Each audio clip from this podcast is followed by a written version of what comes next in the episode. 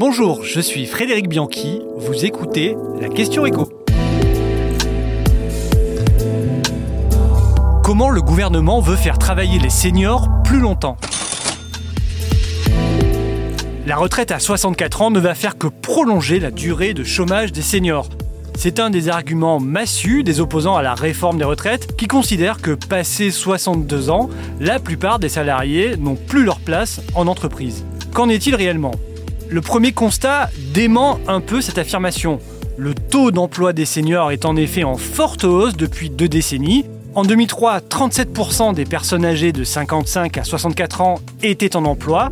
En 2021, cette part est montée à plus de 56%, soit près de 20 points de plus en 18 ans. Jamais depuis 1975, autant de seniors n'avaient travaillé dans le pays, et cela s'explique notamment par les différentes réformes des systèmes des retraites qui ont repoussé l'âge moyen de départ. En 2006, on partait en moyenne à 61 ans à la retraite, contre près de 63 ans en 2021.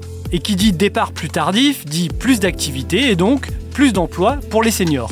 Il y a toutefois quelques bémols à apporter à ce tableau flatteur. D'abord, ce taux reste bien plus bas que la moyenne européenne. Ensuite, parce que passé 60 ans, ce taux chute drastiquement. Si les 55-59 ans sont à plus de 75% sur le marché du travail, eh bien, les 60-64 ans ne sont plus que 35%, et passé l'âge de 65 ans, on chute même à près de 8%.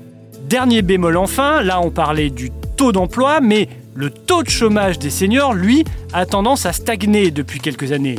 Il ne suit pas la courbe de la baisse du chômage constatée dans les autres catégories d'âge. En 2020, le taux de chômage des seniors était de 5,8%. Il a même légèrement augmenté en 2021 à plus de 6%. Alors, quelles sont les pistes du gouvernement pour remédier à cette situation? D'abord, le report de l'âge légal à 64 ans ainsi que l'allongement de la durée de cotisation devrait mécaniquement permettre aux seniors de rester plus longtemps en emploi. C'est ce qu'a fait l'Allemagne dont l'âge légal de départ à la retraite atteint désormais les 65 ans. Le pays a un taux d'emploi des seniors bien supérieur à la France. Mais repousser l'âge de départ ne suffira peut-être pas, le gouvernement veut aller plus loin et contraindre les entreprises. D'abord avec son index senior pour obliger les entreprises à être plus transparentes sur la part des plus 60 ans qui sont dans leurs effectifs, une sorte de name and shame en quelque sorte, déjà utilisé par ailleurs pour réduire les inégalités de salaire entre les hommes et les femmes.